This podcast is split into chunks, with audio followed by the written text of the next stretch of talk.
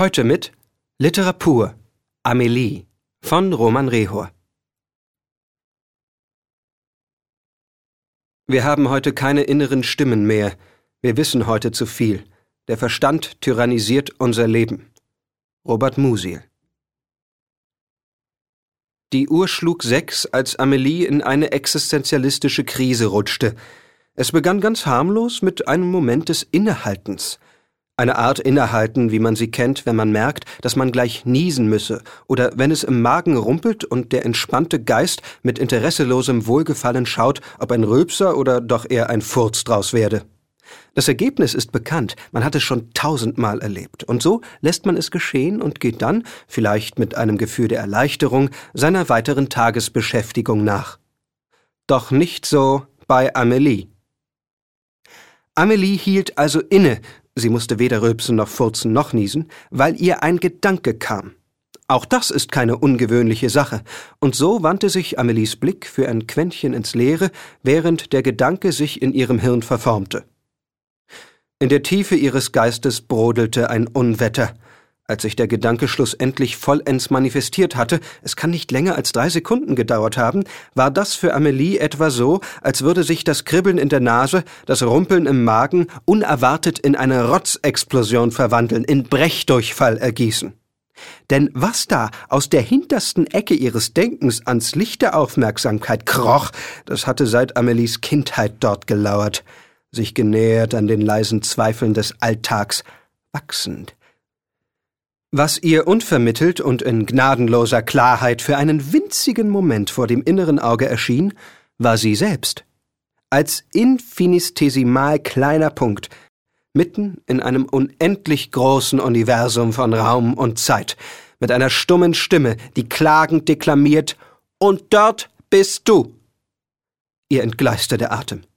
Ihr stockten die Beine. Ihr schlotterten die Gesichtszüge. Dann sagte sie in einer Art hysterischen Flüstern Bin ich, was ich bin? Oder bin ich nicht vielmehr, was ich nicht bin? Das war selbstverständlich eine rhetorische Frage, denn wenn man sich Fragen von solcher Tragweite stellt, dann weiß man natürlich schon die Antwort, die man darauf finden möchte. Der Mensch stellt sich keine Fragen, deren Antwort er nicht bereits vermuten würde, denn eine Frage ohne Antwort ist wie Einatmen ohne Ausatmen, ist wie Aufstoßen ohne den Mund zu öffnen, ist wie Nein, das ginge zu weit. Wie dem auch sei, weil Amelies erster Ausspruch kein Gehör gefunden hatte, wiederholte sie ihn nun, etwas lauter und als Antwort mit einer Frage darin. Warum bin ich nicht, was ich bin? Und bin das, was ich nicht bin? Diese Frage traf Franz, ihr Freund seit fünf Jahren, unvorbereitet, während er gerade eine Flasche Wein auf das Laufband vor der Kasse legte. Äh, wie bitte, Schatz? Amelie blickte ihn an, flehentlich. Warum bin ich nicht, was ich bin und bin, was ich nicht bin?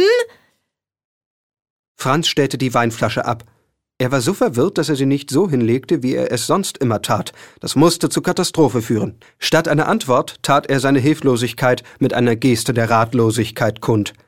Seine Hoffnung, dass sich die Frage seiner geliebten Amelie damit erledigt hätte, verflog augenblicklich. Amelie sah ziemlich fertig aus. Ich bin doch mehr als ich bin.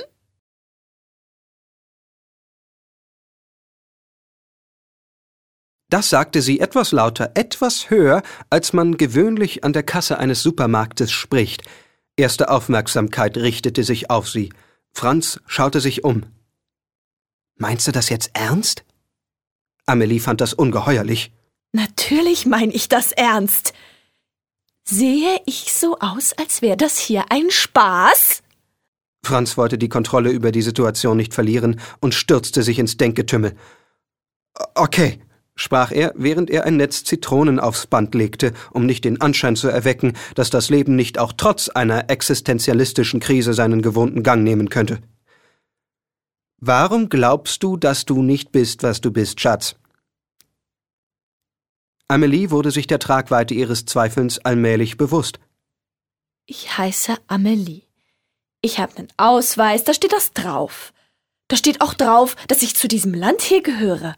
Und dann habe ich hier Geld, das muss ich verdienen. Sie fuchtelte mit einem Portemonnaie in der Luft herum. Das ist aber mein Geld. warf Franz ein, der um das Wohl seiner Geldbörse fürchtete. Jetzt sei doch mal nicht so kleinlich, Franz. Das Geld muss halt ausgegeben werden. Ob das jetzt deins oder meins ist, das spielt doch jetzt hier gar keine Rolle. Für mich. Franz hatte angesetzt, doch ihr todernster Blick ließ ihn verstummen. Und dann muss ich wählen und Kinder erziehen und an roten Ampeln stehen bleiben und nett sein und immer angezogen sein und mich mit meinem Freund rumschlagen, der mir ständig widerspricht. Das habe ich mir doch alles nicht ausgesucht. Das haben andere festgelegt. Da hat sie recht, bestätigte eine Frau, die sich gerade an den beiden vorbeischob, in Richtung Ausgang, weil sie nichts gekauft hatte. Der Kassierer begann damit, die Einkäufe durch die Kasse piepen zu lassen. Franz fühlte sich hilflos. Äh, äh, äh, aber das macht doch nichts. Ja, eben. Das macht nichts, bestätigte Amelie. Franz warf schnell ein. Ach so. Er und die Welt wollten gerade wieder zur Normalität zurückkehren, da fuhr seine Freundin fort. Nichts macht es. Nichts wird draus, verstehst du nicht? Zuerst bin ich. Aber bevor ich bin, sagt die Welt schon, was ich bin und wozu ich bin. Aber ich kann nichts werden, weil ich schon was bin, bevor ich bin. Alles, was ich bin, ist nichts. Und alles, was ich werde, ist nichts. Das ist ja furchtbar. Halt die Welt an. Ich möchte aussteigen. Es war ganz still geworden an der Kasse 2. Nur das Piepen des Registers setzte sich unaufhörlich fort. Die bürgerliche Kleinfamilie hinter den beiden lauschte dem Austausch gebannt. Da, da, da war jetzt gerade so viel Bin drin. Bist du nun oder bist du nicht, Schatz? Franz fühlte, wie Amelies Panik begann, ihn mit in den Abgrund zu ziehen. Der kleine Junge, der hinter ihnen im Einkaufskorb saß, fing an zu schluchzen. Amelie ließ sich davon nicht beirren. Siehst du. Schatz zeigt das schon. Genau dieses Wort. Du drängst mich in eine Ecke, indem du Schatz sagst. Ich kann gar nichts mehr anderes sein als, als Schatz oder nicht Schatz. Aber wenn ich lieber Hasi sein möchte oder Stock, dann geht das schon nicht mehr. Das Nichts, es gebiert nichts. Das Nichts nichtet. Also soll ich dich jetzt nicht mehr Schatz nennen, sondern Hasi? Nein. Äh, also Stock. Darum geht es doch gar nicht. Hör mal, Schatz. Stock, was auch immer. Ich bin mir sicher, dass das alles wahnsinnig wichtig und relevant ist, aber vielleicht können wir erst mal diesen Einkauf hier. Was willst du denn jetzt mit? Amelie tippte mit dem Zeigefinger energisch auf einer Frucht herum.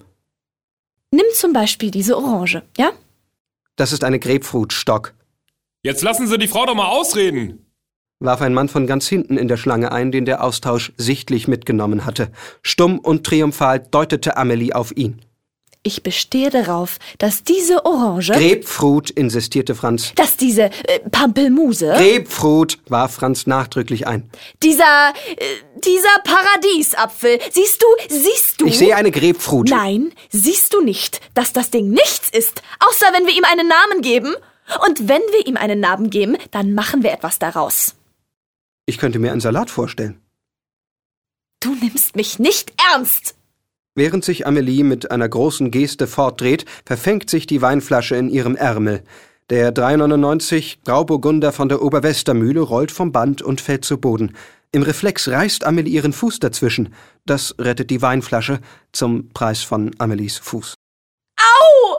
Verdammte Kotzmistkacke! Schatz, was machst du denn da? Scheiß Alkohol! Es war jetzt aber eine Weinflasche. Du und dein Saufen! Dir ist doch nicht mein Saufen auf den Fuß gefallen. Aber wenn du nicht trinken würdest, dann wäre das hier jetzt nicht passiert. Amelie hatte sich auf den Boden gekniet und rieb ihren Fuß. Das Kind im Einkaufskorb reckte den Kopf weit empor, um das Bodengeschehen verfolgen zu können. Franz war beleidigt. Hältst du mich etwa für einen Alkoholiker? Nein, ich meine ja nur. Bin ich nämlich nicht. Siehst du, wie deine Worte mich zu etwas machen, das ich gar nicht bin? Manchmal kommt es mir aber genau so vor. Heißt ja noch lange nicht, dass es wirklich so ist oder? sagte er mit einem anklagenden Blick auf die Umstehenden. Pling! Als der Groschen bei Amelie fiel, war es, als würde ein Schleier vor ihren Augen verschwinden. Du hast recht. Stimmt's? Statt etwas zu erwidern, kniete sich Franz hinunter zu ihr und achtete nicht auf den Wein, der seine Stoffschuhe langsam blutbraun färbte. Ich glaube, ich habe mir den Zeh gebrochen. Das wird schon wieder Stock. Das tut weh! Amelie hielt sich den Fuß unter dem mitleidigen Blicken aller. Franz beugte sich hinunter zu ihr und strich sanft eine Träne aus ihrem Gesicht. Willkommen im Jetzt. In diesem Moment beugte sich der Kassierer über den Kassiertresen und stellte einen Betrag von 34,68 Euro in Rechnung. Amelie schüttelte den Kopf. Ist jetzt wieder gut? Hm. Da bin ich froh. Du bist schon einzigartig. Amelie blickte Franz mit wissenden Augen an. Das passiert jedem. Nicht auszudenken, was passieren würde, wenn jeder so ausflippt wie du. Das wäre ja. Äh, Absurd? Ganz genau. 1000 Kilometer entfernt kriecht eine existenzialistische Krise in den Geist eines Mannes. Er steht auf der Brücke eines großen Kreuzfahrtschiffes und schaut mit stumm entsetztem Blick in die Abendsonne. Capitano, sollten wir nicht abdrehen? fragt der erste Offizier im alarmierten Tonfall. Capitano! Francesco! Das war Literatur mit Amelie von Roman Rehor. Als Gastsprecherin Christiane Banneitz.